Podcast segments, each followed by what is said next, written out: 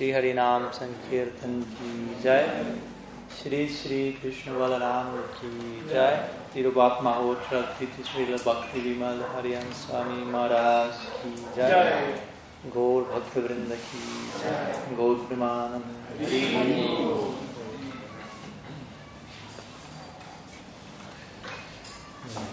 Buenas tardes a todos, bienvenidos, reverencia.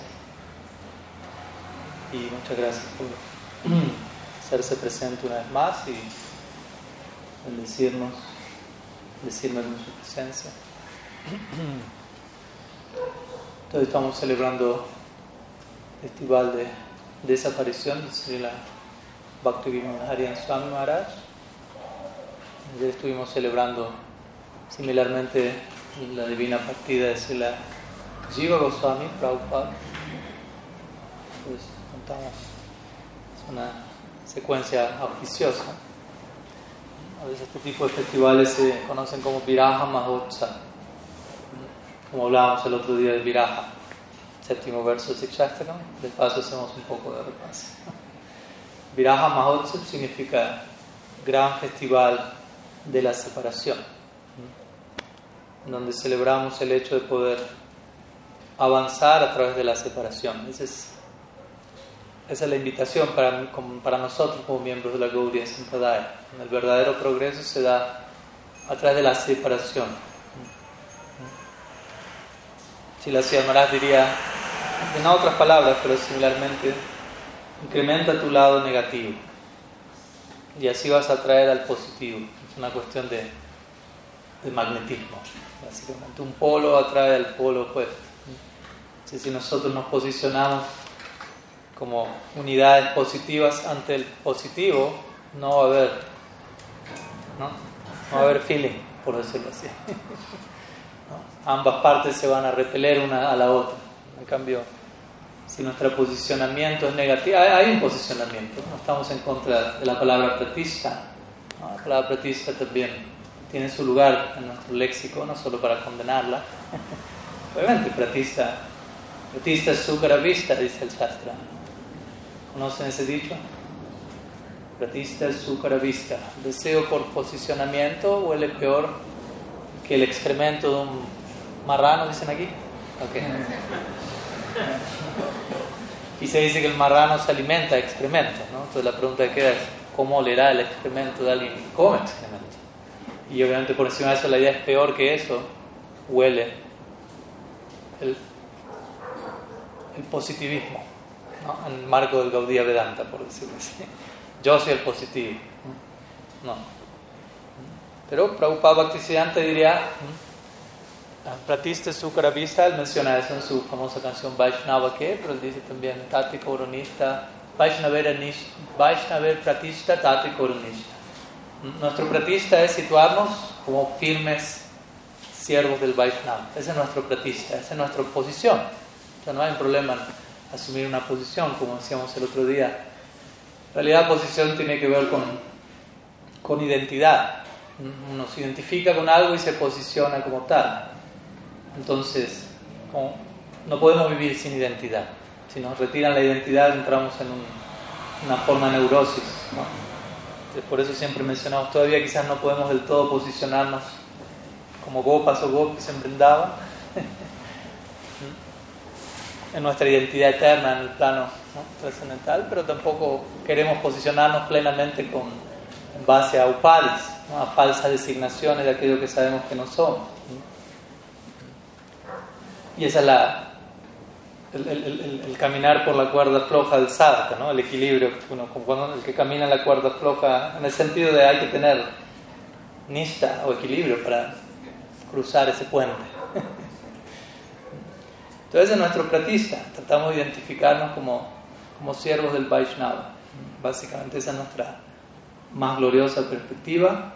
Y esa es la única manera en la que podemos deshacer el otro pratista, aquel que me me posiciona como unidad positiva alrededor de quien las cosas giran, el disfrute está destinado y una larga lista de bochornosas posibilidades.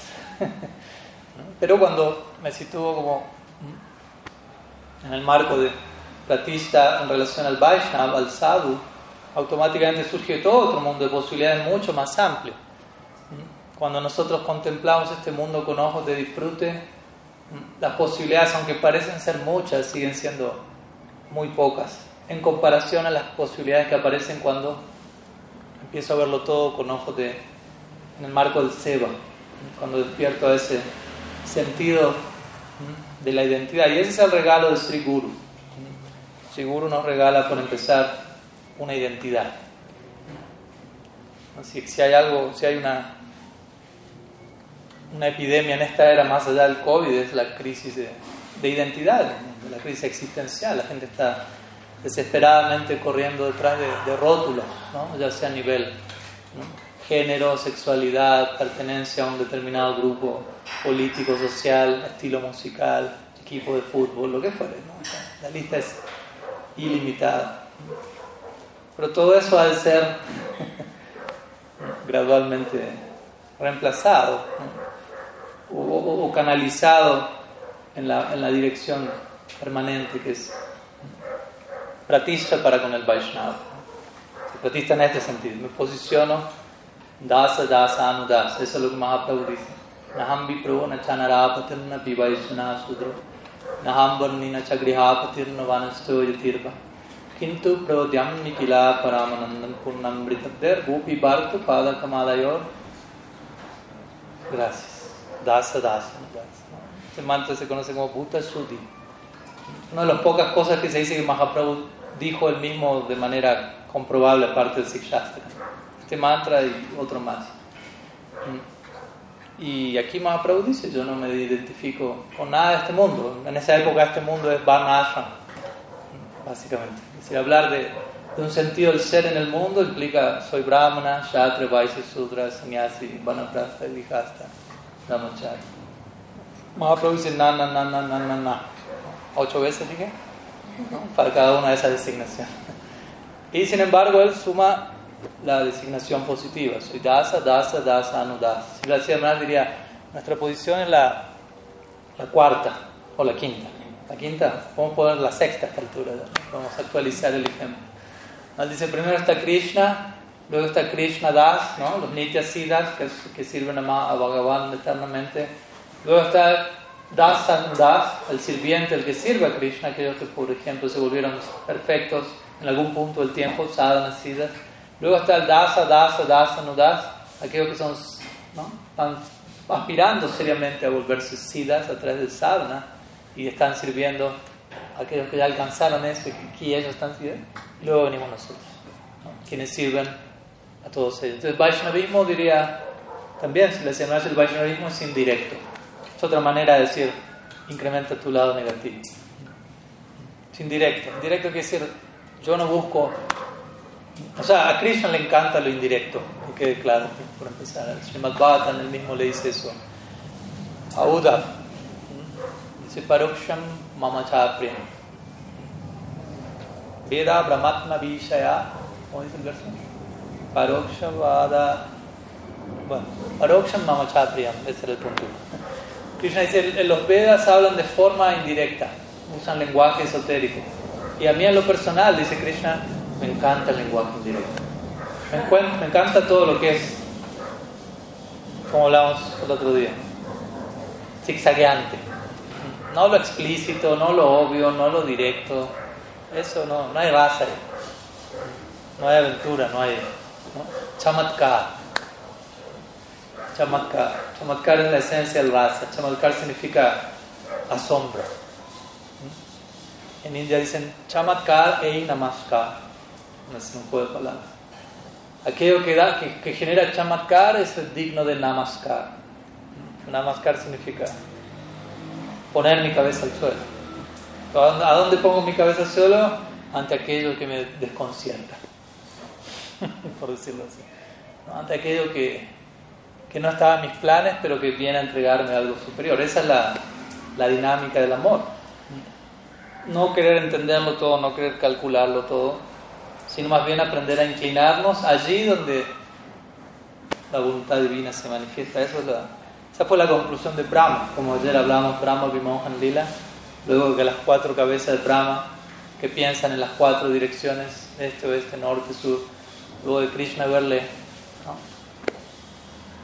compartido Vimohan, ¿no? supremo desconcierto, las cuatro cabezas de Brahma están como trompos girando sin saber ya qué pensar, qué hacer, qué decir. Y Brahma es el científico más grande de este mundo, nada de Richard Dawkins y cosas por el estilo. Brahma, sí es un señor científico. Y Brahma corroboró aquí las, aquí las cuatro, de vuelta, aquí la cabeza, no, aquí las cabezas, ¿no? la en plural que tiene cuatro, ya en un punto no cumplen propósito. ¿no? Ya hablamos de eso con la madre. ¿no? El intelecto tiene un propósito y el, el, principal propósito del intelecto es mostrarnos los límites, los límites del intelecto. Entonces yo tengo que usar mi cabeza al máximo de mis capacidades hasta el punto en que la cabeza me diga, hasta aquí llegué. Y el viaje sigue, pero hasta aquí llegué. Pero hasta que no use mi cabeza hasta el máximo, no estoy moviendo un terreno tan seguro. Y probablemente, como diría mi Guru Maharaj, estoy ablandando mi corazón sin usar mi cabeza. Y eso es peligroso. Así como también querer solo usar la cabeza sin ablandar el corazón. Ambos lados de la moneda son iguales de, peligrosos. Entonces uno tiene que tratar de ablandar el corazón, pero utilizando su cabeza. Entonces Brahma es un ejemplo de eso. Brahma tiene cuatro, ¿no? Imagínense. Y las cuatro cabezas de él colapsaron en un punto. Brahma Vimohan Lila, que hiciera el colapso de Brahma. El colapso, y lo voy a decir, Udoka, del guru original de nuestra sampradaya. Eso ya hay que acomodarlo, ¿no? Madhvacharya no lo pudo acomodar, que también considerado parte de nuestra sampradaya. Madhvacharya dijo, no puede ser, no puedo aceptar que el guru original de mi sampradaya quede desconcertado. Esos capítulos del Bhagavatam están mal interpretados, son una manipulación, no, no forman parte del texto original. Capítulo 13, 14 del décimo canto del Bhagavatam, eliminados por Madhva Sampradaya. Pero Mahaprabhu, ¿no? nosotros principalmente somos Gaudias, no, no Madhvas, con todo, obviamente, el respeto que Madhva se merece. Pues Mahaprabhu presentó este, este verso y este, estos capítulos, los enfatizó mantuvo y explicó el punto que Brahma Vimohan Lila quiere mostrar. Y como digo, es, la cabeza tiene un límite, que quiere decir el cálculo tiene un límite, la tendencia a calcularlo todo está destinada al, colapso, al fracaso, especialmente en relación a Krishna, especialmente en relación a Krishna Lila, en Vrindavan. Allí si la hacía más diría, en Vrindavan todos andan en Sirsasana, todos andan caminando de cabeza. ¿Por qué? Porque a cada paso todo es venerable. Incluso una partícula de polvo en Vrindavan tiene más shakti espiritual que la constitución de todos nosotros como Tatasta Jiva puestos juntos. Vaikuntera Priti Vyadi Sakal Chinmay, dice Chaitanya Charitamrita. De Vaikunta para arriba, incluso la tierra, el polvo, está hecho Chit Shakti, está hecho de Swarup Shakti. Imagínense. Todos son devotos allí los ornamentos, cuando se escriben los ornamentos de Krishna, todos son devotos, todos son entidades vivientes. Las escrituras dicen Param. ¿no? Krishna es el ornamento de sus ornamentos. En realidad Krishna no utiliza ornamentos para embellecerse, sino más bien los ornamentos quedan embellecidos al estar en contacto con Krishna. Y uno puede preguntar, Jiva Goswami dice, pero ¿para qué Krishna los usa? Si él no los necesita pero esos ornamentos son sus devotos y los quieren, los quieren servir y él permite ese servicio. Cada arete, cada brazalete, cada cada flor, todo es consciente, todo es venerable. Entonces si la señora dice eso allí, la cabeza al suelo y todo es venerable. Todo, una vez me acuerdo estaba haciendo sirsasana, necesito la pared, no, soy tan experto para hacerlo, pero la estaba haciendo. y empecé a mirar lo que había alrededor, obviamente patas para arriba. Y empecé a pensar, me, acordaba de esto, ¿no? y bueno, emprendaban, andan así. Obviamente no literalmente, pero el punto es, yo estoy viendo todo al revés ahora, pero ¿será que estoy viendo todo al revés? ¿O al revés es cuando me doy vuelta y empiezo a mirar todo yo desde arriba y todo por debajo mío? ¿no? ¿Cuál es la, perspectiva invertida o distorsionada la realidad. ¿no? Ahora uno piensa, no, ahora estoy viendo todo tal como es, el árbol va para allá, para aquí. Pero Krishna también dice en el Bhagavad Gita, ¿no? Él redefine este mundo como un árbol bañano invertido. Él mismo dice, este mundo está al revés. Las ramas están para arriba, las hojas van para abajo, las raíces van para arriba, perdón, las ramas van para abajo. Porque hay una, de vuelta hay un abordaje, ¿cómo decirlo? Totalmente desfasado de la realidad. Entonces, el punto es que Brahma, eh, estoy hablando del guru original de nuestra Sampradaya, es un, un, día para glorificar Guru Tattva. También glorificar Guru Tattva es, entre otras cosas, incluso permitir la posibilidad de que, obviamente de, cierta forma en ciertos casos, pero que los miembros de ese departamento también sigan aprendiendo y sigan creciendo, y eso implica, puedan equivocarse. Obviamente hay errores y errores, y es otro tema, pero eso tiene que estar presente también. Entonces Brahma, de hecho, a partir de la ilusión de Brahma, vamos a ver, luego viene Brahma Stuti, que son las oraciones de Brahma. Todo un capítulo fascinante que para Mahaprabhu es básicamente todo el, resumen más idóneo de toda nuestra filosofía, que es el resultado de, confirmado, del Brahma siendo desconcertado, pero vemos cuál era el fruto. Entonces, en esta serie de oraciones, a, lo que voy aquí es Brahma de mismo, él mismo, la persona con más cabezas del mundo, por decirlo así, al menos de este sistema planetario, Brahma con más cabezas. Él dice, el cálculo tiene un límite y la conclusión es lanza tu cabeza al suelo. Obviamente, desde un lugar habiendo usado tu cabeza al máximo. ¿no? Brahma no está promoviendo el sectarismo, el fanatismo, ¿no? La, ¿no? tírate al suelo sin pensar. ¿no? Dice, piensa al máximo de tus posibilidades hasta que hayas llegado a la conclusión. Lo mejor que puedo hacer con mi cabeza es Y él dice, Gyan Prayasam Dapasya Namanta Eva. Jivanti Sanmukaritam Avadiya Martam. Stanestita Sritigatam Tanumam Manovya. Ye Prayasa Jitaito Tiya Sitra Un famoso verso de las oraciones Brahma. La primera línea, por un momento nos concentramos ahí. Brahma dice, Gyan Prayasa Udapasya. Brahma en ese momento está experimentando la carga de tener cuatro cabezas. Dice, Gyan Prayasa. Prayasa, ¿se recuerdan qué es Prayasa? No, eso es Prayasita. Atyahara Prayasa Sha.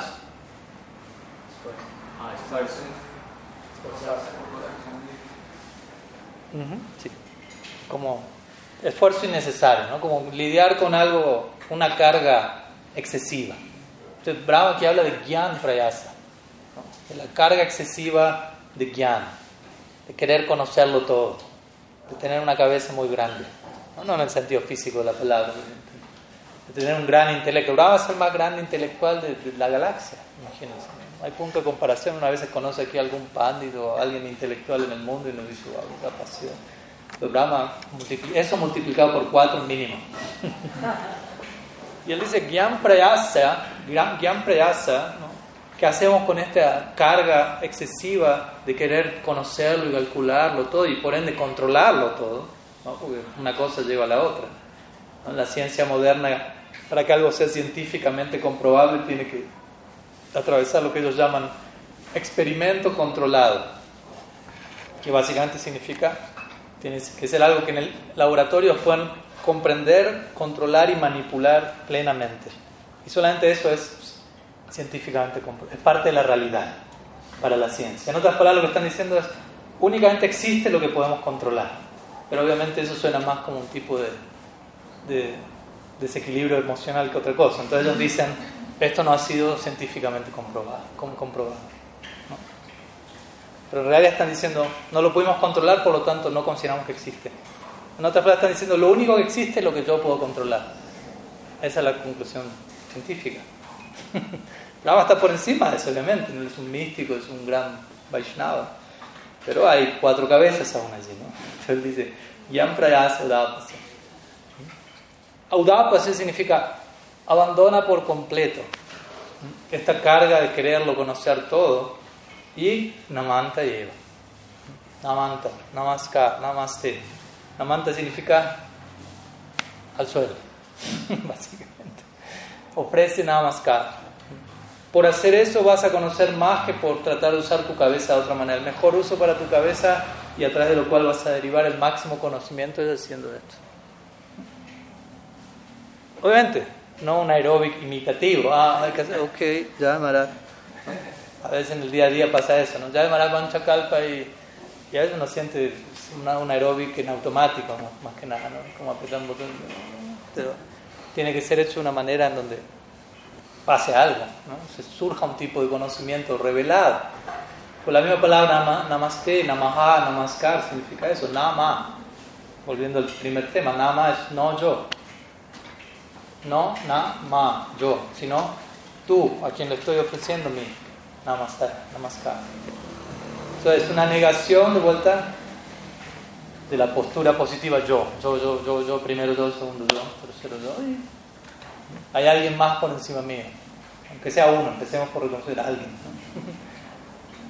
Y en ese sentido, una persona que viene a nuestra vida a recordarnos eso justamente es el guru, ¿no? la persona que viene a personificar esta idea. Como digo, empecemos por uno. ¿no? Las escrituras dicen, el potencial existe para que todo se vuelva nuestro guru. Sí, suena muy romántica la idea, pero primero hay que tener uno, por lo menos. ¿no? si yo no logro inclinar mi cabeza ante alguien desde el, mejor, desde el lugar correcto, no puedo pretender que los árboles me enseñen tolerancia como Mahaprabhu, que la hierba me invite a ser humilde. ¿no? El parque aquí enfrente me va a empezar a hablar cuando primero haya. Todavía para nosotros es un parque, ¿no? Uno sale a pasear el perrito y cosas por el estilo, pero, pero, hay otras cosas pasando allí, ¿no? Imagínense un paseo por, por la plaza con alguien como Mahaprabhu. Vamos al parque, ¿no? dura cinco segundos el parque, el, el paseo, ¿no? primer árbol, ya. Mahaprabhu colapsa en éxtasis, ¿no? Tolerancia, humildad. Entonces, la figura es seguro, estamos celebrando, como digo, la desaparición de Sri Hari Maharaj. En la mañana, Gorgadad Prabhu compartió eh, historias y diferentes enseñanzas de él, siendo que también tuvo la oportunidad de conocerlo en persona. En la persona no tuve esa, esa fortuna. Y, y, bueno, personalmente consideré tratar de complementar a, a, su exposición compartiendo algunas ideas sobre el concepto de Guru en sí, Guru Tattva ya que en definitiva cuando se celebra la aparición, desaparición de un Vaishnava, obviamente podemos hablar de, de aquello específico de ese Vaishnava en particular, pero siempre cuidando no perder de vista que cuando hablamos de un miembro del Parampara, estamos hablando de todo el Parampara. Cuando hablamos del concepto de Guru, estamos hablando del Guru Parampara. O sea, yo no puedo pensar en Guru sin pensar en Guru Parampara, porque si yo quito el Parampara al Guru, ya no hay Guru. O sea, es Guru Parampara. Entonces, para, el guru no tiene parampara o, o, lo amputo y solo lo, elijo quedarme, como el otro día hablamos con alguien, ¿no? que manifestaba esto, que, alguien le había dicho, no, no, no hace tanto falta ir a, a alguien detrás de Prabhupada ni a alguien después de Prabhupada. Prabhupada lo dio todo. Concentrémonos en él y ya. ¿No? La primera impresión que viene, ¿será que Prabhupada está complacido con eso? Porque en definitiva todo lo que, si queremos tanto Prabhupada, nos vamos a preocupar en qué es lo que más le complace a él. Si uno estudia lo que Sila Prabhupada mismo dijo, en ningún momento él dijo, yo soy el único, no hay nadie detrás mío. Él dijo, más bien, si algo de lo que yo hago tiene éxito, eso por la gracia de mi Gurudev. Mi movimiento es el movimiento de Bhakti Thakur, dijo Prabhupada. Y, o sea, hablando hacia atrás, ¿no? y tantas otras cosas, con cada uno de los distintos acharyas, yendo hacia adelante, también le dijo a sus discípulos, ustedes tienen que convertirse en gurus también. Obviamente eso no es algo barato, pero el punto es, Parampara es algo vivo y dinámico. ¿no? Recuerdo una ocasión, hace algunos años hubo una controversia en redes sociales, para eso están las redes sociales, obviamente. ¿no?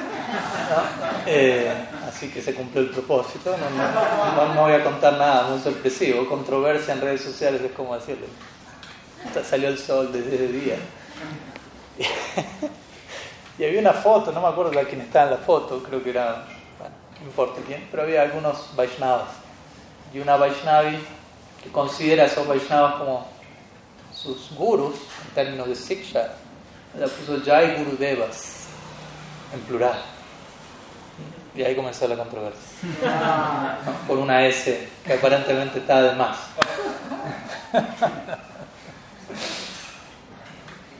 y obviamente no, o sea, tampoco dan ganas de meterse en un debate así porque no hay ningún debate, simplemente un, un pataleo inmaduro y poco informado, porque si vamos al Chaitanya Charitamrita ni siquiera tenemos que citar mucho, digamos, vamos a las dos primeras palabras del Chaitanya Charitamrita y con eso cerramos el debate. ¿Cómo empieza el Chaitanya Charitamrita? Bande Gurun.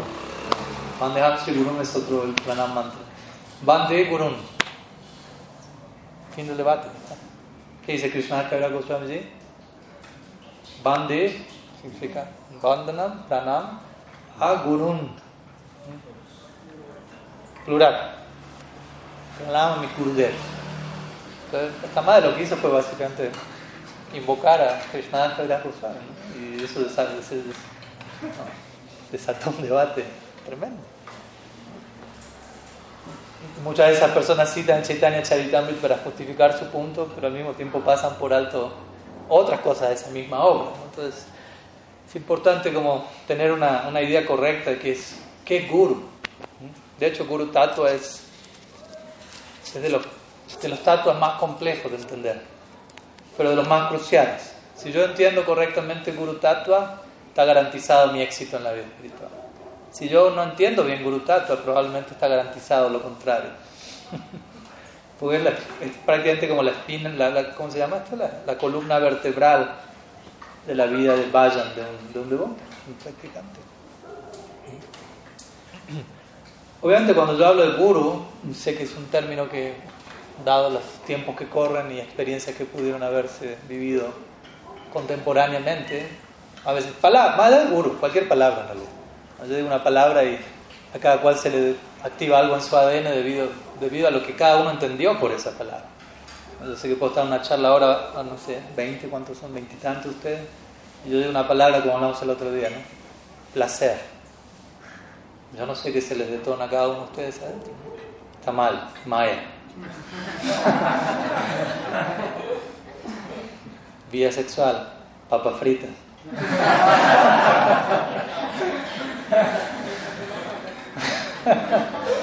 Cada cual llena la línea de puntos con. Pero también idealmente deberíamos concluir en la dirección en donde esa palabra sigue vigente por la eternidad. Placer no es una mala palabra. Todos estamos en busca de placer. Rasa ¿no? es una forma de traducir ese concepto. ¿no? Krishna es eso. Krishna es placer, es la personificación última del placer. Si yo digo estoy buscando a Krishna, estoy buscando placer. Pero claro, ¿no? también el punto es que el placer último no permite egoísmo alguno y ahí empezamos a hablar del placer en serio. ¿no? Entonces digo esto porque una misma palabra puede detonar tantas ¿no? proyecciones distintas en cada uno. Yo sé cuando uno dice guru, también eso puede generar diferentes ideas, de las más hermosas hasta las más indeseables quizás. Y es importante entender, pese a mi experiencia personal, a lo que puedo entender ahora, estos conceptos, cada uno de ellos son, son fueron y seguirán siendo totalmente sagrados. El tema es cómo los abordo de manera que eso, siga, que eso sea así para mí en mi vida personal. Porque Krishna mismo ¿no? promueve eso de pies a cabeza. Krishna mismo tiene varios gurus. Chaitanya Charitamrita el otro día citaba, ¿no? Ami Sisya Guru Nath Radhikar Prema Nath, dice Krishna. Ami Sisya Guru Nath, ahí Krishna está com compartiendo uno de sus gurus. ¿Quién es uno de sus gurus? Sandipani Muni, ok, pero ese verso no habla de eso. Sri Radha. Dice, Ami Sisya, Krishna dice en bengali, o sea, las palabras de Krishna Das Kaviraj. Krishna Kaviraj está lo suficientemente empoderado como para poner, escribir el nombre de Krishna. no es Krishna Das, es Krishna. Él es Krishna Das, ¿y por qué es Krishna Das? Krishna habla través de él. Entonces dice, Ami Sisya. Krishna dice través de Krishna Das. Ami, que es yo, Sisya. Sisya significa discípulo, estudiante. Ami Sisya, Guru Nath Radhikar Prema Unmad.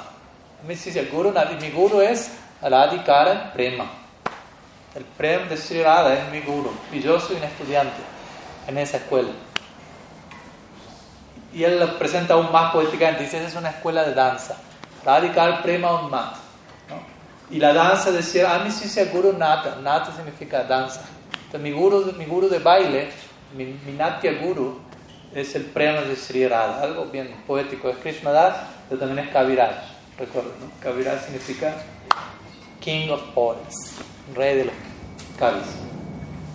Entonces el prema de ella me hace bailar innumerables danzas increíbles. Yo soy un estudiante de su escuela. Pero Krishna mismo, se imaginarán que mantiene esa postura durante toda su vida. Como Mahaprabhu, también encontramos Mahaprabhu aceptando a Sarvabhauma Bhattacharya en un nivel como su, alguien que le instruye, Ishvara Puri, Keshav Bharati, Ramananda Roy, Guru, Guru, Guru. Y Guru, las palabras Celestial Maharaj, Guru no es una imposición artificial.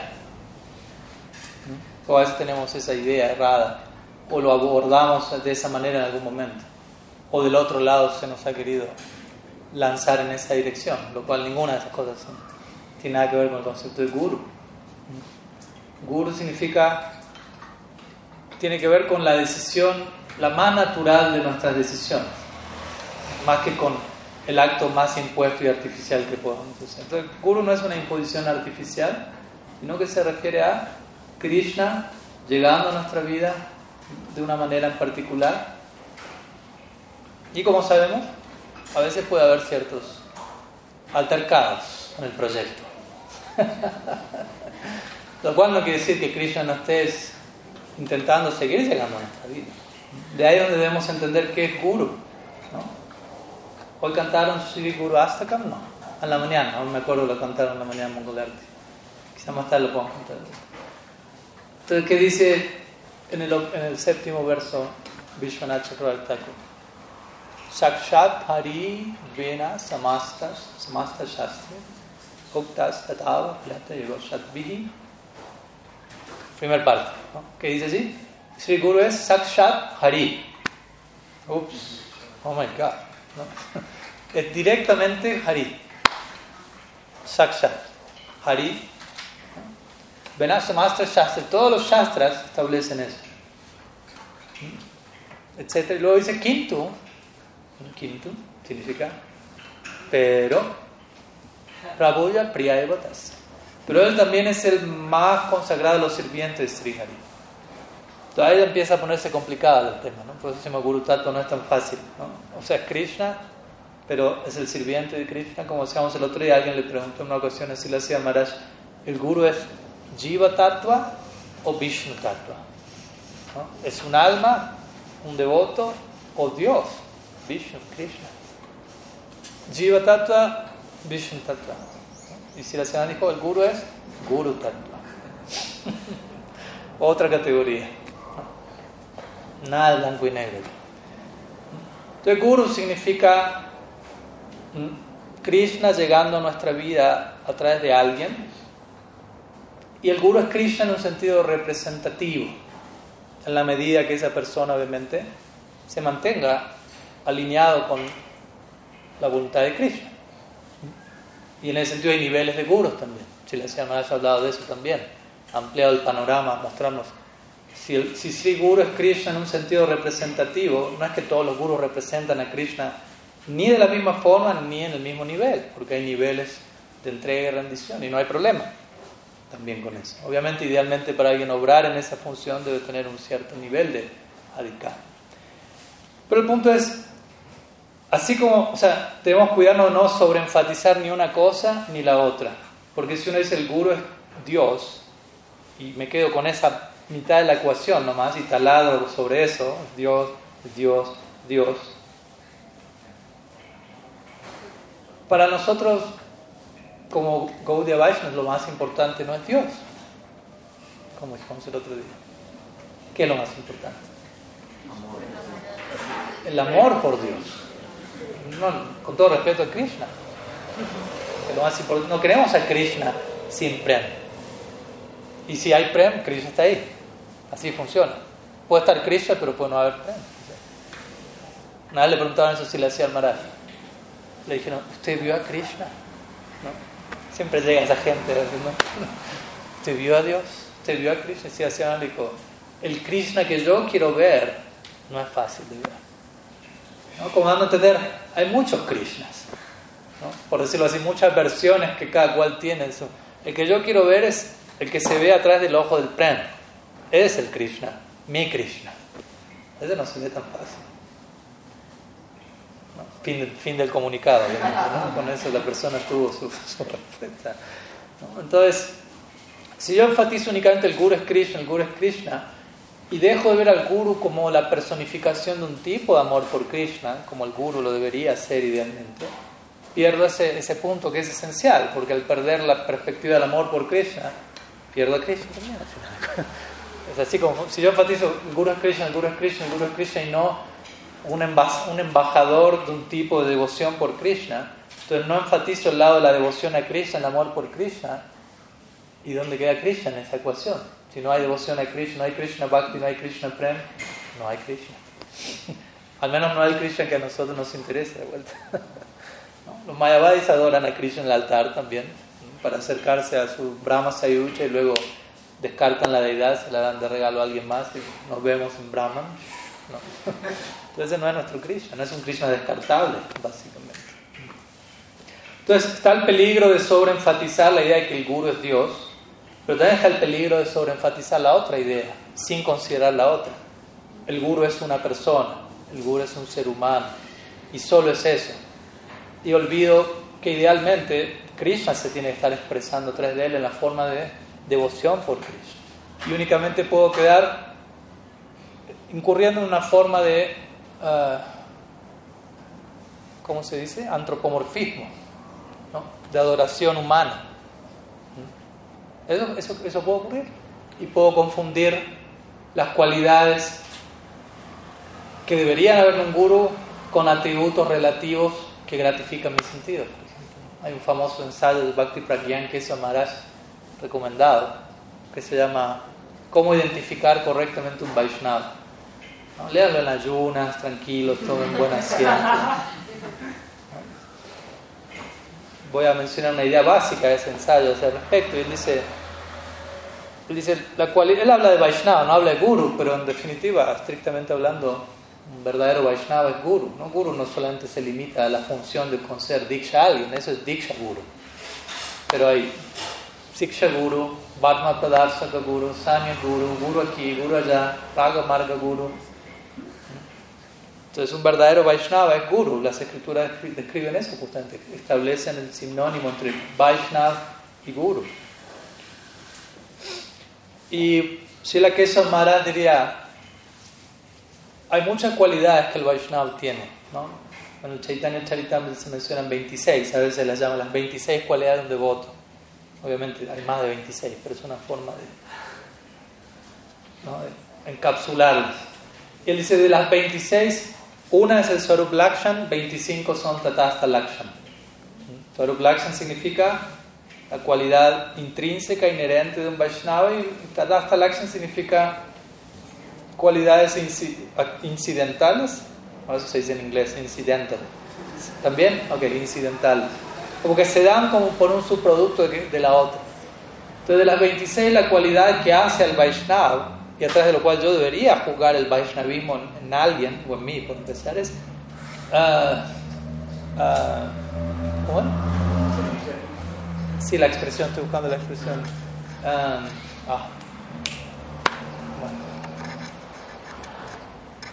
Ah. Krishna Ika Sharanam. Krishna Ika Sharanam. Significa rendición exclusiva a Krishna. otra forma de decir Mameka Sharanam Raja, lo que dice Krishna aquí. Krishna Ika, Ika significa solo, en unidireccional, Sharanam, refugio exclusivo en Krishna. Al menos en teoría, obviamente en la práctica todavía uno puede estar lejos de ese ideal, pero uno quizás al menos alinea su vida diciendo, como decíamos el otro día, el puntapié inicial de Saranagati. Anukulyasa Sankalpa, Pratikulyasa Varjana. Voy a alinear mi vida en base a lo que sea favorable al placer de Krishna y a descartar lo que es desfavorable al placer de Krishna. Aunque esa lista contradiga la mía. ¿Mm? Ese es el comienzo de la rendición. Usted me dice, ahora me quiero rendir a Krishna. Ok, le cuento, le cuento cuáles son los gustos de Krishna. ¿Qué significa rendirse a Krishna? Si, si usted me dice, no, no me interesa saber cuáles son los gustos de ¿de qué rendición estamos hablando? Pero si al yo enterarme cuáles son los gustos de Krishna, los disgustos de Krishna, por decirlo así, no estoy dispuesto a, acoplarme a eso, ¿qué rendición estamos hablando? Como una manera de sincerarnos. Y obviamente esto no es blanco o negro, no es que o está rendido o no está rendido. No tratemos, por favor, de, de trabajar sobre los blancos y negros y de entrar en la gama matizada en donde del, blanco y negro hay 256 variedades de gris. En serio. Y en el marco del Gaudiya Vedanta hay más todavía. 256 lakhs de variedades de gris. Entonces, Krishna Ika Sharanam significa esto es lo que determina que alguien es un Vaishnava. Un, un, devoto de Krishna, ¿cómo se determina? Porque está dispuesto a rendirse exclusivamente a Krishna, obviamente. No es que no, tengo mi Durga Puya clandestina y después voy allá y le pido un par de favores a, a la edad regente de Bogotá y lo que fuese, ¿no? y ahí trato de asegurar un poco todo en todas las direcciones. No, hay que ser amplio, hay que ser amplio. Maharaj, no seamos sectarios, ¿no? Por favor. que mucho abarca, poco aprieta. ¿Aquí dicen eso también? Sí. Okay. Algunos dichos no son solamente autóctonos de Buenos Aires. Entonces, él dice, esa es la, cualidad central de Vaishnava. Después hay otras cualidades, Vaishnava es poético, es esto, es aquello, una lista extensa. Pero él dice, todas esas cualidades, las 25 restantes, se encuentran en cualquier persona también. Y lo que hace la diferencia es que Krishna y la cualidad central. Entonces, lo que él dice es, si yo al apreciar un Vaishnava, no aprecio ante todo la cualidad central que lo vuelve Vaishnava, que es su rendición exclusiva a Krishna, y en lugar de eso empiezo a glorificar e inspirarme con otros atributos, sin ver su rendición a Krishna, muy probablemente, dice él, lo único que estoy haciendo es gratificando mis sentidos con las cualidades del Vaishnava. Porque no estoy viendo su rendición a Krishna. Estoy viendo, uy, canta lindo, uy, qué bien que recita el sánscrito, uy, lo que sea. ¿Cómo sabe esto? pero probablemente lo he vuelto el objeto de mi deleite sensorial nomás. Porque no estoy mirando, está rendido exclusivamente a Krishna. ¿Por qué? Porque contemplar eso es sumamente comprometedor. Porque cuando yo aprecio en un sadhu el estar rendido exclusivamente a Krishna, lo único que eso está diciendo es, y tú también deberías hacer eso. ¿Para qué me acerco al sadhu si no? Bendígame, sadhu, bendígame. Sí, claro, es que es para un sadhu bendecirlo a uno. Krishna Matiras tú, ¿no? Así Prabhupada afirmaba muchas veces, ¿no? Citando a Prahlad Maharaj. Que, tú, que te vuelvas consciente de Krishna, las palabras de Prabhupada. ¿Qué es volverse consciente de Krishna? El punto es este, ¿no? Eh, volviendo a la idea, si yo sobreenfatizo el guru es un ser humano, puedo empezar a entrar en un plano de adoración sentimental nomás, en donde me inspira porque es simpático, porque me guiñó el ojo en la clase, porque, no sé, pronuncia bengalí como a mí me gusta. Y no tiene nada que ver con lo que determina si alguien es Vaishnava o no. Y, yo puedo terminar idolatrando a esa persona por algo que no debe. O sea, esa persona quizás deba ser venerada, pero yo lo estoy glorificando por las razones equivocadas. También puede pasar. No es que idolatría quiere decir que el objeto de, de mi idolatría es un farsante. Quizás es un devoto puro pero yo lo estoy idolatrando. ¿Se entiende la idea? Lo estoy glorificando por las razones equivocadas. No es que no lo pueda glorificar por otras cosas. Entonces, a la hora de abordar Guru Tattva es importante no irnos a ninguno de estos dos extremos. ¿no? El Guru es solo Dios y se perdió el elemento del devoto, de la devoción, del afecto, del servicio de Krishna, o el Guru es un ser individual pero lo desconecto de su rendición a Krishna y comienzo a venerar un aspecto relativo. El punto es intermedio. El guru es idealmente ambas cosas, funcionando en simultáneo allí. Pero bueno, como quizás algunos de ustedes se preguntarán, tengo, nunca lo estudié, pero de tantas clases que uno da, uno desarrolla cierta capacidad para leerle el rostro a la gente. el rostro, los mudras y las posturas y los cruces de manos y todo. Tranquilo, relájense. No fue nada contra la Madre Christian Premium.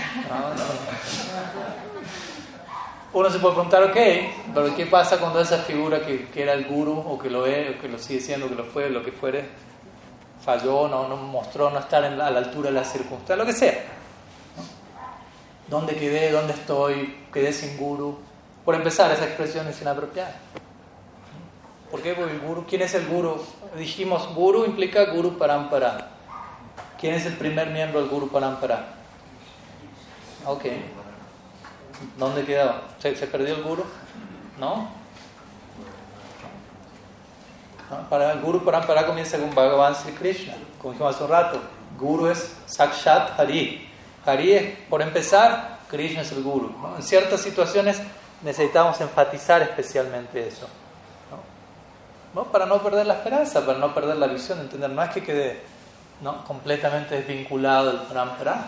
Por empezar, Krishna es el guru. Si yo sinceramente quiero entregarme a Krishna, Krishna Ika Sharanam, como hablamos hace un rato, ustedes piensan que Krishna, el guru original de la Sampradaya, va ¿no? olvidarse de eso. tiene capacidad de tener presente semejante, semejante caso. Entonces, por empezar, eso está allí. Krishna está allí, miembro del Guru Parampara. Un representante de la agencia falló, no representó a la agencia debidamente. No quiere decir que la agencia del todo es un, ¿no? fue una estafa, por decirlo así. ¿No? Mi Guru Maharaj da ese ejemplo, quizás lo conocen. Kali Pavana, seguro.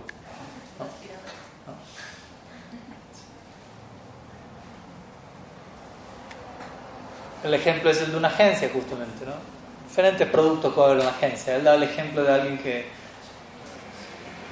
Una agencia distribuidora de. ¿Qué fue? Ah, ok, aspiradores. Ni Kirtan conoce el ejemplo. Una vez lo hizo con diccionarios, pero va variando el del La, la, analogía es lo mismo. Entonces hay una, una, una agencia distribuidora de aspiradores para es eso, vienen a aspirar a nuestros anartas y a, darnos una aspiración superior. Entonces, ¿no? ¿no? Bueno, suena el timbre como suena a veces aquí arriba. Llega el, representante de la agencia, ¿no? Le ofrezco esta aspiradora, este es el producto, empieza a cantar la gloria del producto, a hablar las cualidades del producto. Y uno queda convencido, dice, sí, me sumo a, a la campaña, compra. Ok, firma acá, sale esto, pero no le puedo dejar la aspiradora ahora porque tengo solo una y la estoy mostrando a los distintos clientes. Entonces, pero ya está todo organizado, usted ya firmó, todo su contacto, en tan, tan, tan, tan día llega la aspiradora. Uno confía.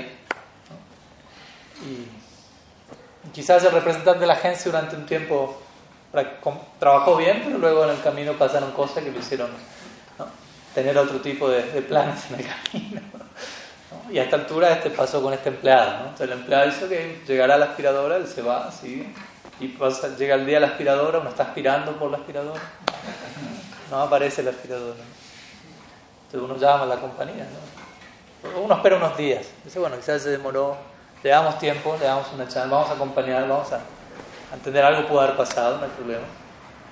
No llega la aspiradora toda la semana, al mes, lo que fuera, uno llama a la compañía y dice, bueno, nunca llegó el aspirador, yo pagué por el aspirador. ¿Quién le vendió el aspirador? Tal, tal persona, uno tenía el nombre, tal persona.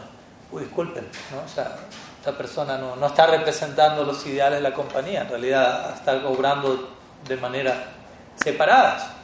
¿no? Pero quédese tranquilo que inmediatamente vamos a compensar la pérdida, la situación, la ansiedad, cualquier entonces, ¿qué es lo que va a pasar en ese momento? Inmediatamente va a llegar otro representante de esa agencia con dos aspiradoras, no con una, con, un, con una torta, una galletita, una guirnalda, bueno, quizás ya, me se puso muy médico el ejemplo. eh, perfume, no sé, algo así, la variante de la guirnalda fragrante. ¿No? Y el representante va, va, a venir, va a pedir perdón, discúlpenos, ¿no? O sea, nuestra agencia no, no, no, no, no, tiene esos ideales y este representante falló, pero la agencia está aquí respondiendo de una manera recargada, maximizada. Entonces dice de la misma manera, eso acontece en el Parampara. El Parampara salvando las diferencias entre una agencia de ventas y las dólares, obviamente, pero es un departamento, Guru Tattva, ¿no? es una agencia, un departamento. Y por momentos algunos de sus representantes pueden no estar a la altura de las circunstancias, por X razón. No, no, es el momento, no vamos a entrar en detalle de eso, por X razón puede haber miles de posibilidades, uno mismo no está a la altura de las circunstancias en muchos momentos, otro tema. El punto es puede pasar, el punto es pasa, ¿qué ocurre en ese momento? La agencia sigue estando ahí de vuelta. Y, si, y si yo aboné por la aspiradora, lo cual implica invertir tiempo, energía, entrega, puse mi ser allí, en este caso, la agencia va a reciprocar con creces. Con creces. Uno tiene que confiar en el trasfondo de esa agencia. De vuelta, Guru Parampara, Krishna comienzo de, semejante agencia. ¿Qué forma eso tome? ¿Cómo será? ¿Cuándo? Eso es otra cosa, ¿no? Y ahí volvemos al primer tema de hoy. Yo no controlo eso. Porque alguien puede decir, ay, pero yo no quería que fuera así. Usted piensa, está en, mi plan también, ¿no? no, pero yo, yo, quiero que sea ahí con él o con aquel así o que sea esta forma. No, no, no entendemos qué significa acercarse a Krishna. Si ya planteé mi, mi vínculo con una lista de condiciones, no, no va a ser muy incondicional mi acercamiento. Es totalmente condicionado. Uno dice alma condicionada. Una de las tantas formas de definir alma condicionada es tengo una larga lista de condiciones que se tienen que cumplir. Eso me mantiene como alma condicionada. Quiere dejar de ser un alma condicionada, entre en el plano incondicional. Entienda cómo funcionan las cosas en, esa, en ese ámbito. Y obviamente, ¿no? situaciones como esas, como digo, no dejan de ser una prueba para la persona que representó erradamente a la agencia, pero no deja de ser una prueba para cada uno de nosotros. En el buen sentido de la palabra, la palabra prueba nunca es negativa.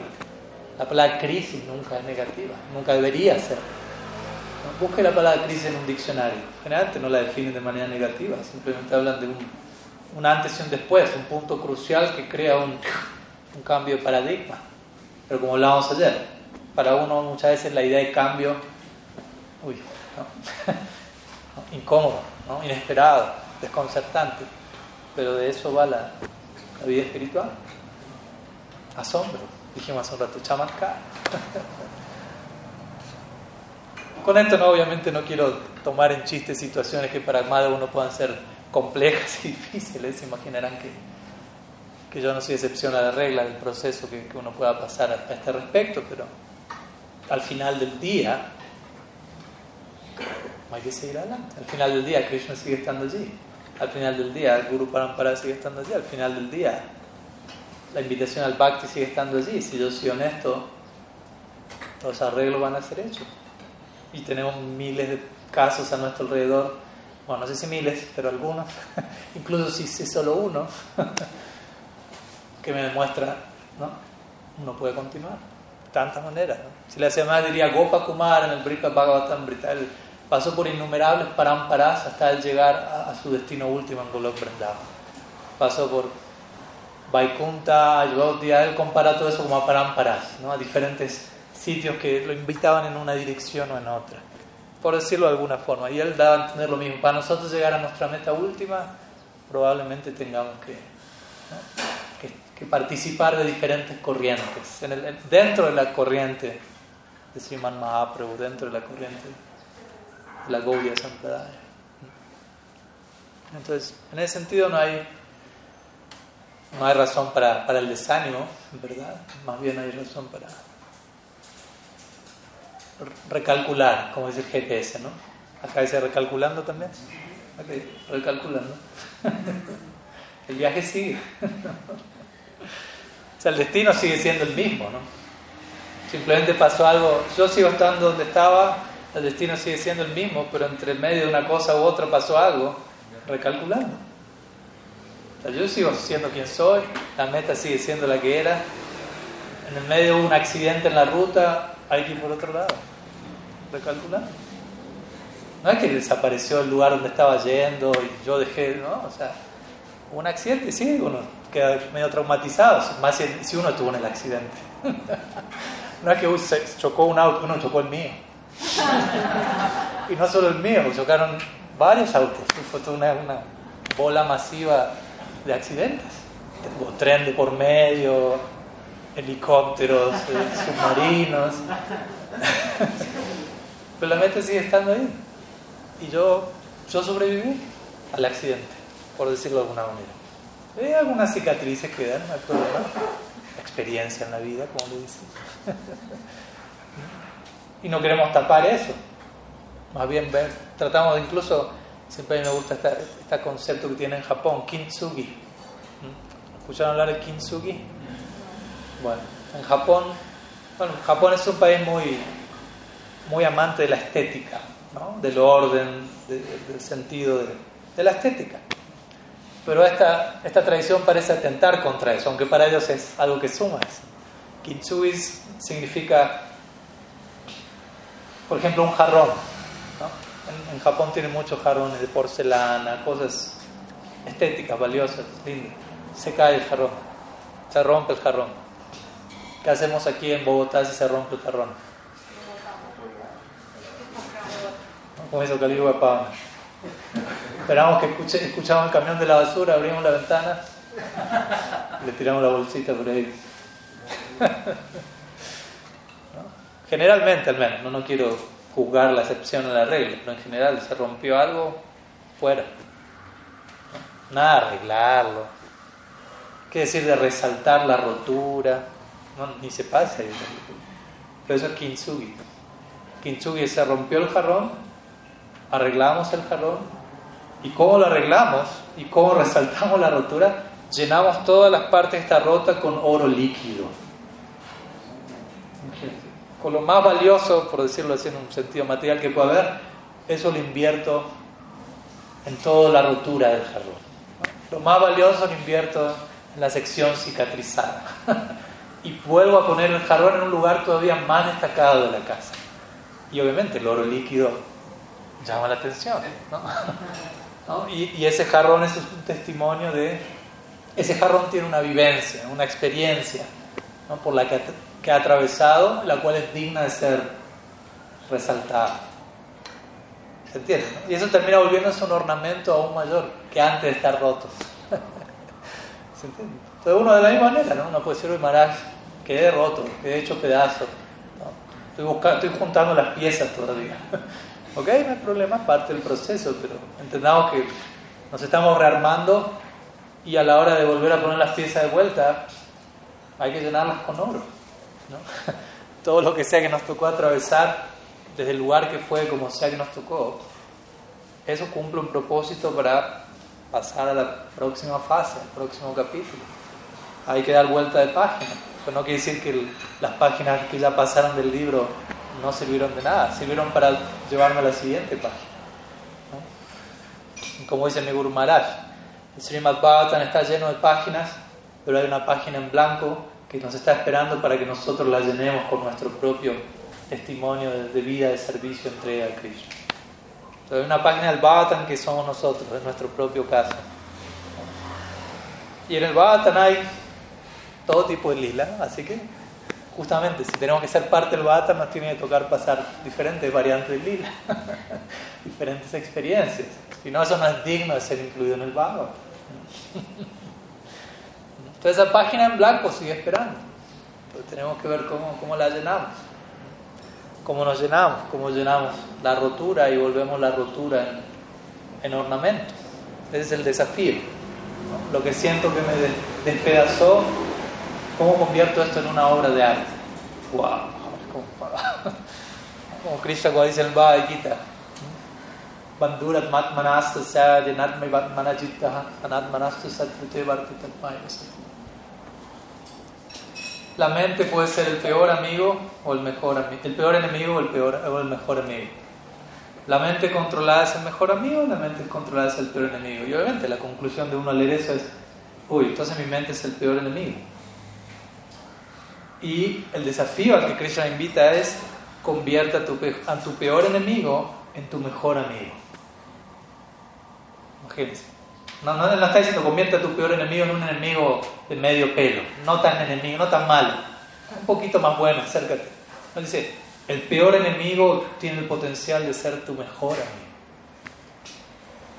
Jesucristo decía algo parecido, digo, ama a tus enemigos. Guru Tulan decía, obviamente, ¿cómo, no, ¿cómo va a ser diferente eso? Ama a tus amigos, eso es fácil. eso lo hace cualquiera. Tampoco, pero más fácil, ama a tus amigos. El desafío real es ama a tus amigos. Obviamente hay que entender eso y saber cómo ponerlo a la práctica. Uno no puede imitar a Jesucristo.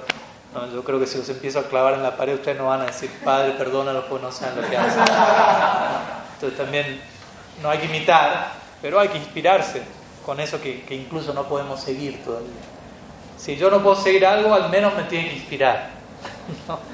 Idealmente lo tengo que seguir, pero si no lo puedo seguir, sería una imitación forzada, que al menos me conmueva en algún punto del corazón. En relación a este concepto de guru, tenemos que mantenernos continuamente actualizados internamente. Cada nueva situación que llega es para actualizar nuestra entrega. F5. Ya no existe el F5, pero bueno, hagan de cuenta. Yo como no uso celulares y sigo con el F5 en la computadora.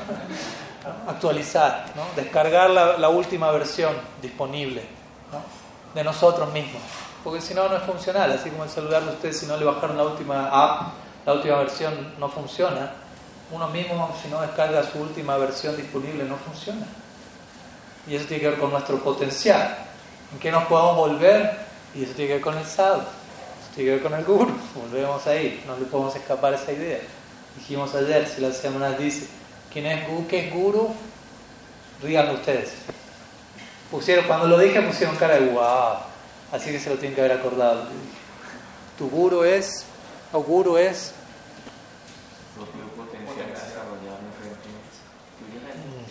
Entonces, guru es tu propio potencial apareciendo delante tuyo. Y por X razón, quien, quien representaba ese potencial ya no lo representa. No quiere decir que no haya nadie que esté representando ese potencial que, todos tenemos que seguir alcanzando. Entonces tenemos que ser esencialistas y lograrnos identificar con ese llamado, donde sea que ese llamado esté, sea la forma que ese llamado tome. Hay incontables historias en las escrituras de esto. Bali Maharaj, Sukracharya, Sukracharya es el guru de Bali Maharaj. Y lo fue durante un tiempo, hasta que Sukracharya le dijo, ¿qué le dijo? Básicamente, no, no confíes en Vishnu.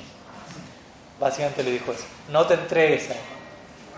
Y obviamente en ese momento Sukracharya, eh, Bali Maharaj, desobedeció a su guru. ¿Por qué? Porque en realidad no desobedeció a su guru, porque su guru no estaba actuando como su guru. El problema es desobedecer al guru. Al guru cuando actúa como guru. Si un guru no actúa como guru, ¿hasta qué punto es guru? Idealmente el guru no es alguien que actúa como guru y a veces no actúa como guru y a veces actúa como... Entonces cuando, cuando actúa como guru lo sigo, cuando no, bueno, ahí, ahí toca no seguirlo. ¿no? Uno necesita a alguien que, que mantenga una permanencia en eso. Pero el punto es, Sukracharya dejó de actuar como guru por lo tanto, Balimara dijo, no hay falla en eso de serlo, porque no es mi guru. O sea, no está comportándose como... No puedo seguir lo que no es guru. ¿Mm? ¿Se entiende la idea? Entonces, de la misma manera, ¿Mm? por momentos, una, una, corriente que nutría, que inspiraba y que representaba el principio de Guru Tattva, uno se rinde allí, si eso por X razón, de vuelta, X razón, no hay, no, no, hasta un punto de que paranoiquear en esa dirección eso deja de operar de esa manera. Si uno está anhelante de la verdad, si uno está realmente deseoso de servir a Krishna, la única pregunta que es, es bueno, ¿en qué dirección encuentro es Guru Tattva? Porque Guru Tattva es un departamento, es un Shakti, es algo que continúa manando en miles de formas. Pero el problema es ahí yo no encapricharme en la presentación de esa manifestación. Tiene que venir así, o asá, o así, va a venir como sea la mejor forma. Y no lo esperado. Así funciona. Entonces, ánimo, esperanza. Entonces, una de tantas vidas, es un punto en la eternidad, ni nos imaginamos todas las pruebas que ya hemos pasado para llegar aquí, lo cual es algo muy, muy valioso. Una vez Vishnu Jan Swami dijo eso, me, me Guru lo cita también muchas veces. Vishnu Yang Swami fue un discípulo de Srila Prabhupada que abandonó el cuerpo así, de la época de Prabhupada, que él tenía muy especial. Y él decía, por decirlo de alguna manera, obviamente, no, no estamos hablando de un timeline limitado, entonces decía, la distancia que hemos transitado para llegar a los pies del guru o del sadhu o del krishna es mucho más larga que la distancia que nos queda por transitar desde donde estábamos hacia la meta. Como diciendo, uno puede sentir de aquí a la meta, uy, falta tanto todavía. Pero él dice, eso es esto y lo que transitamos para llegar hasta donde estamos ahora es esto. Si hicimos esto, ¿cómo vamos a hacer esto? Si la ciudad dice dos, tres vidas. Y él mismo dice, tampoco hay apuro, no, no es que nos queremos ir a algún otro lado, queremos servir a Krishna. Si puedo servir a Krishna aquí, ¿qué apuro tengo? ¿A dónde me tengo que ir? No hay, no, no hay un lugar a donde tengo que ir, es simplemente incrementar mi conciencia de Krishna. Esa es la única escasez que existe en este mundo, diría Prabhupada Es un concepto desafiante. Dice, la única escasez que hay es de conciencia de Krishna. Y uno obviamente al escuchar eso no solamente va a pensar, ah, entonces hay que salir y predicar. También, pero también preguntarme, ¿qué tanto escasea en mí la conciencia de Krishna? que haya llegado cierta conciencia de Krishna no quiere decir que no escasee la conciencia de. En otras palabras, ¿cuánto puedo seguir aumentando mi conciencia de Krishna? Si una situación es particularmente compleja y desafiante, si soy honesto, mi conclusión va a ser, esto viene a hacerme incrementar mi conciencia de Krishna. Porque si no incremento mi conciencia de Krishna en esta prueba, no paso la prueba. Y quiero pasar la prueba. Porque igual llegar a Golok Brindavan implica pasar muchas pruebas. No es que esta es la única o la última o la primera o la segunda. Y de vuelta, la palabra prueba no es un insulto, no es una mala palabra. La palabra prueba viene a incrementar la calidad de nuestro anhelo. Estudie la vida de los seis Goswamis. ¿No sabe qué lindo los Goswamis? Estudie la vida de los Goswamis. Y ojalá siga diciendo qué lindo los seis Goswamis. ¿Cuántas pruebas? Quiero rendirme más a Prabhu a la cárcel. Quiero rendirme más a Prabhu a la cárcel. Otra variante de cárcel, Raghunath Goswami. quiero rendirme más a... Bueno, en fin, no le voy a contar la historia de cada. Un obstáculo tras otro. El famoso ejemplo de Lokanath Goswami. Hay varios ejemplos intensos. Uno no pasaría esa prueba ni por 5 segundos. Y pasaron como 8 de esas. Lokanath Goswami, el Guru Narottam Das Thakur, él anhelaba asociarse con Mahaprabhu. Y él escucha Mahaprabhu fue a Jagannath Puri se estableció allí su cuartel general, vamos a Jagannath Puri. Recuerden, allí no es, bueno, reservo un vuelo en Latam y voy a Jagannath Puri, no, a pie, a pie por meses. Nada de WhatsApp, sí, acá Mahaprabhu te espera, manda saludos, nada. Llega Jagannath Lokanath Goswami, ¿qué pasó? Mahaprabhu salió de Parikram por el sur de la India, por tiempo indefinido. Duró más de dos años. ¿qué hace Lokanath Goswami? Bueno, vamos al sur de la India. ¿No? Iba persiguiendo Mahaprabhu. Entonces, cuando, de vuelta, de Puri al sur de la India, largo tiempo a pie. Y eran Goswamis, eran renunciantes. Parte de su estándar de renuncia era a pie, descalzo. Mahaprabhu llega al sur de la India, Lokanath Goswami se entera eso un tiempo después entonces, entre que él llega al sur de la India, Mahaprabhu se ha ido a Vrindavan. ¿Qué hace la Goswami? Vamos para Vrindavan. o sea, el punto es, no me importan los obstáculos, ¿no? Mi meta está fija y voy para allí. Fue a Vrindavan. ¿Qué pasó cuando llegó a Vrindavan? Mahaprabhu se ha ido a Vrindavan. y cuando él llega a Vrindavan y escucha a Mahaprabhu ya se ha ido a Vrindavan, él está a punto de enloquecer abandonar el cuerpo en separación. Y él sale corriendo a Jagannath Puri nuevamente. Y en ese momento, en, un sueño, Mahaprabhu se le revela y le dice: Vuelve a Vrindavan. Te quiero en Vrindavan, te necesito en Vrindavan. Lokanath Goswami fue de las primeras personas, antes los Goswami de ir a, con Bugardo Goswami, a, ir a Vrindavan y a comenzar a, establecer la misión de Mahaprabhu en Vrindavan, que en esa época era un bosque silvestre, salvaje. Y bueno, obviamente Mahaprabhu se reveló y él tuvo el darshan de Mahaprabhu y eso lo, lo frenó, pero mi punto es, ¿no? hizo toda una gira a lo largo de todo India por años y en ningún momento él se sintió desanimado. Otro famoso ejemplo es el de Srinivasacharya. ¿No? Lo, lo, cuento como para que uno compare y se dé cuenta, bueno, no, no estoy solo en, en, en, en, el voltaje que me haya tocado en mi vida. Srinivasacharya lo conocen, ¿no? Un, un famoso asociado de Shyamananda Narottam, este, tríada sagrada que estudiaban con Srila Jiva Goswami en, en el templo de Radha Damodar en Vrindavan. En una ocasión, él es enviado a Jagannath Puri a estudiar el Srimad Bhagavatam con Gadadhar Pandit. Srinivasacharya era un gran pandit en, sí mismo, pero fue enviado a Puri a estudiar Bhagavatam de Gadadhar Pandit. Traten de dimensionar esto. Todos los días Mahaprabhu va a escuchar el Bhagavatam de labios de Gadadhar Pandit. ¿Quién es Gadadhar Pandit? Sri Radha en el Gorlila. En otras palabras, Krishna todos los días toma clase. Recordemos, Krishna es un estudiante Sri en el Gorlila eso sigue en pie y toma una, la forma acorde al lila. Mahaprabhu escucha Bhagavatam narrado por. La, la cima del Bhagavatam es Sri Radha. La misma palabra lo dice, Srimad Bhagavatam. Bhagavatam significa Bhagavan, Krishna, y Srimad, entre otras cosas, ¿qué significa? Sri Mad.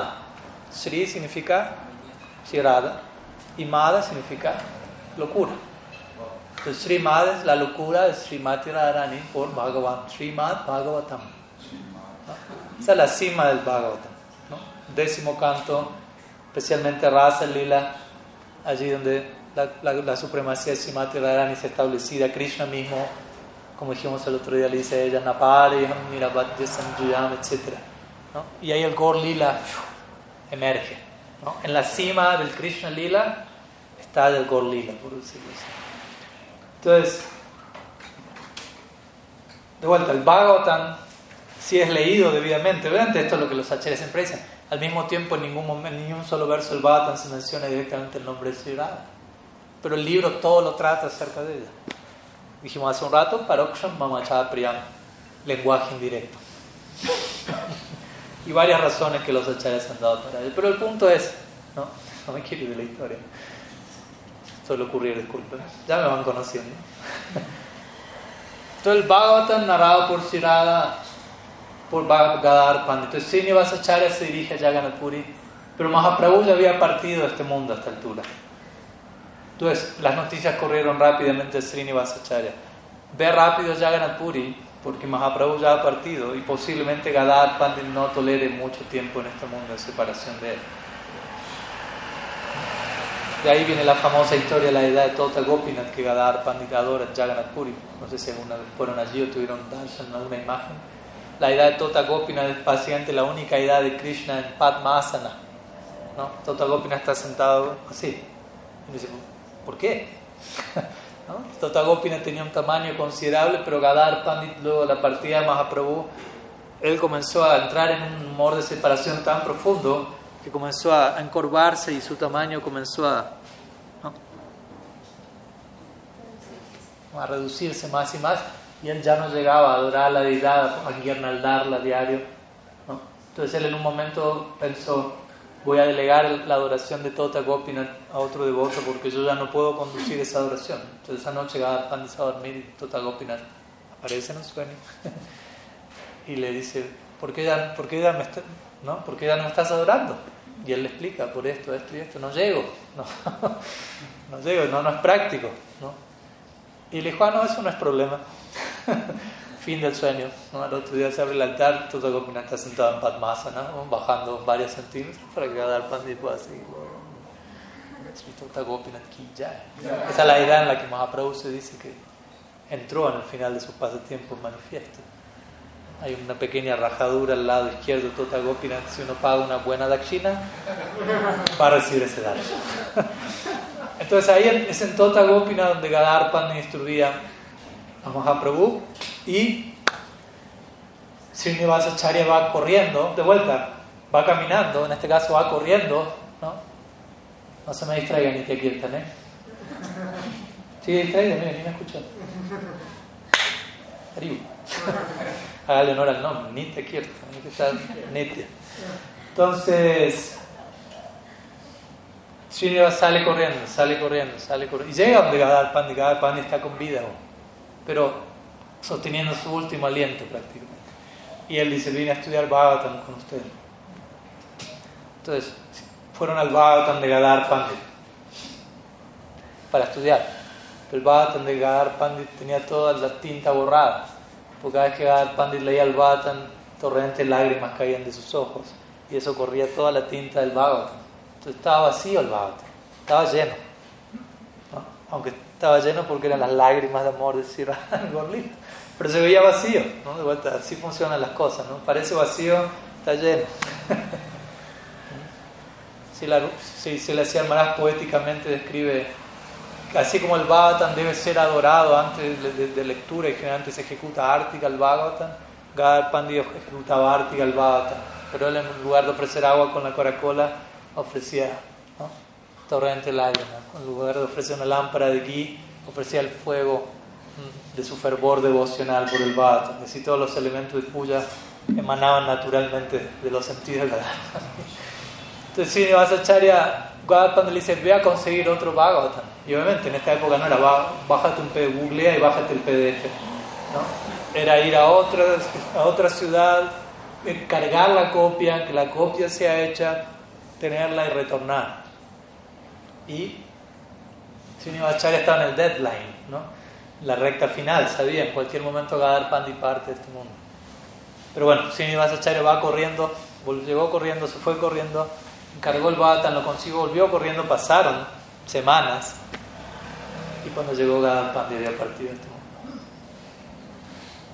Entonces Srinivasacharya queda completamente afectado por la separación y en su desesperación siente el impulso de voy a ir a Brindavan a tomar refugio en Silarupa Goswami. A este momento prácticamente todos los... Recordemos, estaba en un momento donde casi todos los asociados Mahaprabhu estaban partiendo uno tras otro de este mundo. Narottam Das Thakur uno encuentra mucho este humor en sus famosas canciones de la expresa separación de cada uno de ellos. Entonces Srinivasacharya va corriendo a Brindavan, desde Jagannath Puri, de vuelta, meses de trote. y cuando llega para tomar refugio en Silarupa Goswami, ahí encuentra que hay un gran festival en Brindavan, Mahotsav. Había un Mahotsav, pero un Mahotsav como los de hoy, Viraja Mahotsav. Te preguntó, ¿qué se está celebrando el Viraja Mahotsav? ¿De quién? Silarupa Goswami acaba de partir de este mundo. ¿Te imaginas? Estoy compartiendo testimonio de personas tan intensamente demostrando su anhelo de refugiarse en Guru Tattva en una forma, en otra, y por otras razones, pero de alguna u otra manera eso escapa a sus manos. A veces dice que allí eso fue demasiado ya para Srinivasacharya y él pierde el conocimiento. Pero cuando él despierta de su desmayo, donde se encuentra él, sí, Damodar en la escuela de Srila Jiva Goswami y ahí es donde él se encuentra con Narottam Das Thakur, Syamunanda Pandit, sus amigos, grandes amigos de la vida, toma el refugio de Jiva Goswami, quien era el representante inmediato de Rupa Goswami. Entonces finalmente la agencia de Guru Tattva no falló, ¿no? le proveyó Jiva Goswami, Narottam, Syamananda, ¿no? no solo una aspiradora, tres.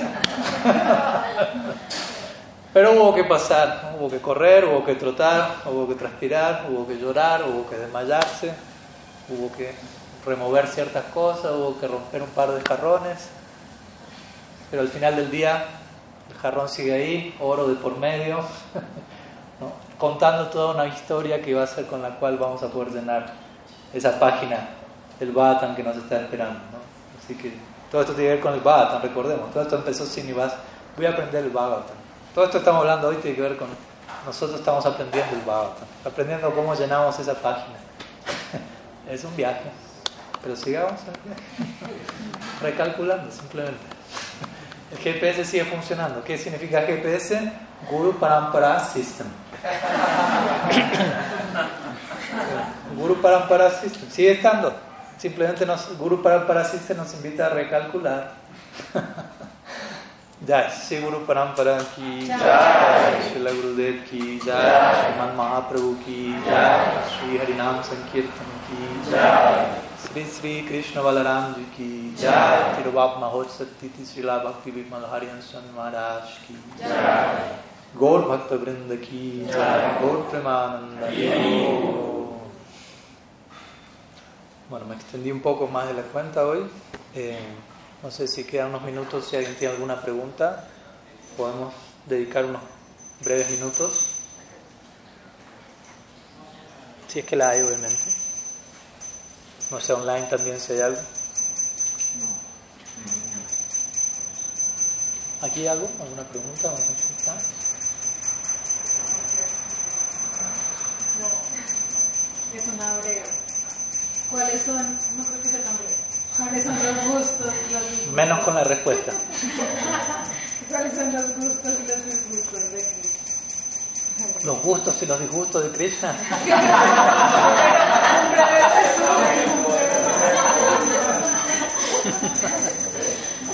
Bien, y presta atención. ¿eh? Estaba esperando que me preguntase eso, ¿no? Bueno, por, por un lado podemos estar toda nuestra vida respondiendo a esa pregunta, ¿no? Porque hasta un punto uno está enterado de eso también. En la medida que uno se acerca más a la persona de Krishna, pues obviamente uno puede, hay una revelación de eso en el Shastra, pero el vínculo personal con, con Krishna comienza a evolucionar y, uno comienza a conocer más a la persona Krishna. Como decíamos, Krishna deja de ser una figura teológica y se vuelve una personalidad real con la cual estamos relacionándonos directamente. Y obviamente uno se empieza a enterar de tantos miles de detalles. En pocas palabras, ¿qué es lo que da gusto a Krishna? ¿Qué es lo que da disgusto a Krishna? Por decir disgusto, ¿no? ¿Qué es lo que complace a Krishna? ¿Qué es lo que no complace a Krishna? ¿Qué diría la audiencia al respecto? A ver. Ok, cantar el santo nombre, muy bien. Hagan brainstorming, lluvia de ideas. ¿Qué más? Yo mientras... Eh, servir a sus devotos. Ok. ¿Qué más? ¿Cuál era tu nombre? Pilar. Pilar. Sigan, sigan nutriendo a Pilar. ¿Qué más? Glorificar a Sierra. Glorificar a. Ok. ¿Qué más? Disgusto también ¿eh? en la lista, no se olviden. Que obviamente el disgusto en un sentido es no hacer eso, por decirlo de alguna manera. Básicamente cuando hablamos de qué da gusto a Krishna, más allá de lo que se mencionó, que obviamente es todo legal, tiene más que ver con qué actitud hacemos eso. Porque uno puede decir Jai Sri Hare Krishna, y desde dónde lo digo, desde qué actitud, ¿no? desde dónde, desde qué humor interno lo hago. Y con qué actitud yo hacer lo que hago, eso no es algo que se responde en una sola respuesta como ahora, ¿no? es algo para lo cual justamente uno necesita un guru. La figura del guru es quien me enseña quién es Krishna, qué complace a Krishna y no solo me lo enseña de la boca para afuera, sino de la boca para adentro. No me lo transmite, no solo me informa, sino que me transforma. Pero en pocas palabras, o sea, lo que a Krishna le atrae, lo que a Krishna le da placer es Bhakti. Por lo tanto, nosotros tenemos que, que entrar en contacto con Bhakti para empezar, porque si no, no podemos ni siquiera hablar de entrar en contacto con Krishna, porque Krishna fuera de la órbita del Swarup Shakti no tiene experiencia, y eso no habla menos de Krishna. Entonces, primero que nada, entender, él, él únicamente entra en contacto con Bhakti, con Swarup Shakti. Entonces, Bhakti implica Bhakta. ¿no? Entonces, ¿cómo me contacto con el Bhakta? A través de quien recibo Bhakti. ¿Cómo honro debidamente ese tipo de, de regalo? ¿Con qué actitud? Y obviamente ahí vamos a hablar de, como dijimos hace un rato, entrega, volver nuestra entrega cada vez más exclusiva, pero cada vez más inteligente. ¿no? Cuando digo exclusiva, también no se olviden la palabra inclusiva en la forma de vida, ¿no? porque a veces ser exclusivo y no ser inclu, inclusivo en ningún sentido es una combinación peligrosa. Pero los detalles tienen que ver con la guía de, los sadhus, con la guía de aquellos que tienen devoción a Krishna. Por eso el énfasis también quisieron aquí servir a los devotos. Eso es algo muy importante, porque Krishna llega a través de él, su, su propio estilo es ese, darse a través de sus devotos. ¿no? Él mismo vive para eso. Entonces Krishna es feliz con eso, Krishna es feliz con nuestra sinceridad, nuestra honestidad. Eso es un punto importante siempre. Krishna no gusta del engaño, no gusta la hipocresía, y mucho menos cuando todo eso sea en el nombre de la vida espiritual, el nombre del Dharma, ¿no? el nombre del Bhakti. Eso es supremamente indeseable. Por lo tanto, debemos cuidarnos mucho de eso sin que eso sea una neurosis y sin enfatizarlo en exceso, porque usted no puede decir, no cometamos ofensas, pero tampoco vamos a estar todo el día, no cometan ofensas, no, cuidado las ofensas, las ofensas cuidado las ofensas, no cometan ofensas, ¿no? Terminamos todos con chaleco de fuerza, más o menos. ¿no? Más bien enfatizamos cómo hacer las cosas debidamente, con qué entrega, con qué actitud, con qué humildad, con qué transparencia. Y naturalmente eso nos protege de no cometer ofensas. El énfasis es siempre en el, lado positivo en este sentido. Hay que incrementar el lado negativo, pero el énfasis en ese sentido en el lado positivo. Entonces sí, Anukul, Krishnena Sya Anukulyas, Krishnena Nushilanam Anukulyas, Anukul. Nuestro servicio tiene que ser favorable. ¿Significa? Debo estar interesado en que lo que yo hago dé placer a Krishna. Es un punto importante con esto cierro. Si la Rupa Goswami define Uttam Bhakti de esa manera, ¿no? él usa la palabra Anukul. Como dice el verso, Karmadhyana britam anukulena krishnanu shilanam bhaktirutamam. Ahí Rupa Goswami define qué es lo que estamos haciendo aquí en la Gaudiya Sampradaya. Por lo que les recomiendo conozcan el verso para darse una idea de qué se supone que deberían estar haciendo. Y él usa la palabra anukul, significa el servicio que uno ofrezca a Krishna debe ser favorable. ¿Y qué es favorable? Jiva Goswami comenta, no solamente es hacer algo que complace a Krishna, sino hacerlo con la intención de complacer a Krishna. Hay una diferencia. Yo puedo hacer accidentalmente algo que complace a Krishna. Kamsa, él da el ejemplo de Kamsa. ¿Qué hacía Kamsa?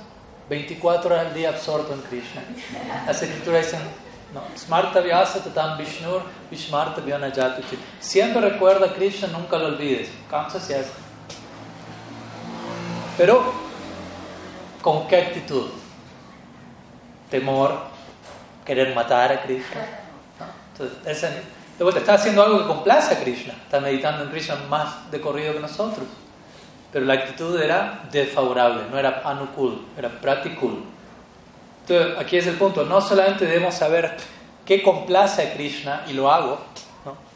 díganme qué hay que hacer y lo hago, sino internamente tener la actitud de querer darle satisfacción y placer a. Arjuna le pregunta eso a Krishna en Gita. ¿Alcanza con servirte con este cuerpo, como diciendo hacer lo que a ti te complace, o también tengo que ofrecerte mi mente?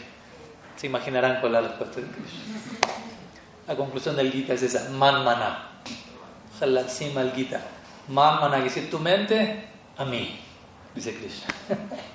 sí, todo lo demás también, pero me interesa ¿no? la parte más recóndita y confidencial de tu ser.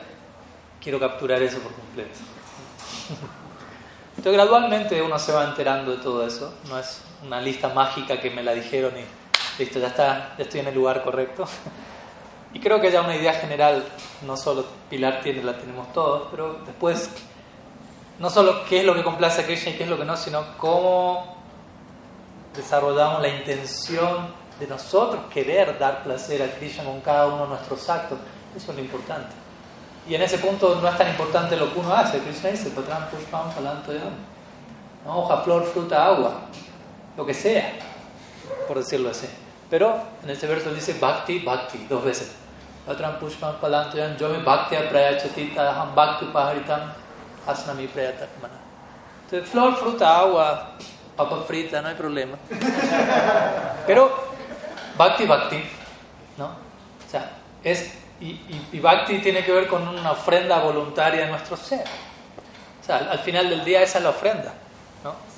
En otros procesos ofrezco algo, hago algo y se lo ofrezco a Krishna. El siguiente verso del Gita muestra eso. El siguiente verso es un estándar inferior. Yat karosi yadas nahi yat yogosi yadasi yat yatapasi sikamtu yatat kurushamararpana.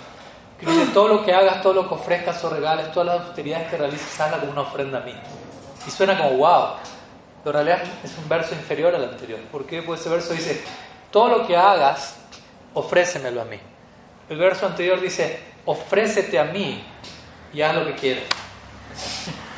O sea, lo que quieras, por decirlo así. ¿no? Entonces, bhakti significa eso. No tanto ofrecer algo a Krishna, sino yo soy la ofrenda. Primero, por eso la, la, etapa preliminar al bhakti es Sharanagati, estrictamente hablando. Sharanagati es la antesala de la devoción. Primero me entrego y luego sirvo. Eso lo dice el Gita. Pranipatena pariprasnena. ¿Cuándo aparece ese vaya? ¿Al principio? No. Primero dice pranipatena. ¿Y significa pranipatena? Ríndete al guru. Después dice, sé humilde, indaga humildemente de él. Después dice, sirve de manera favorable, etc. Porque si no hay entrega previa, ¿qué seva va a ser eso? ¿No? Las 64 angas del Bhakti, ¿cuál es la primera de Rupa Goswami? Guru Padasraya, que básicamente significa ríndete al Guru. Se vuelta la antesala al Bhakti es Saranagati, quiere decir yo soy la ofrenda. Y sobre la base de yo soy la ofrenda, actúa. A hoja, flor, fruta, agua, limpio, inodoro, armo, guirnalda, lo que sea. Pero la base, esa es la base que garantiza la ofrenda. Bhakti no es hago algo y después lo ofrezco. Hago algo de un espíritu independiente, separatista y después lo ofrezco. Eso no es así. Ese es el mazo que le dio la esposa de Bali Maharaj Bali Maharaj. Cuando él dio los, pasos, recordamos cuando Bhamandev le pedía los tres pasos y, él dijo, bueno, te, ofrezco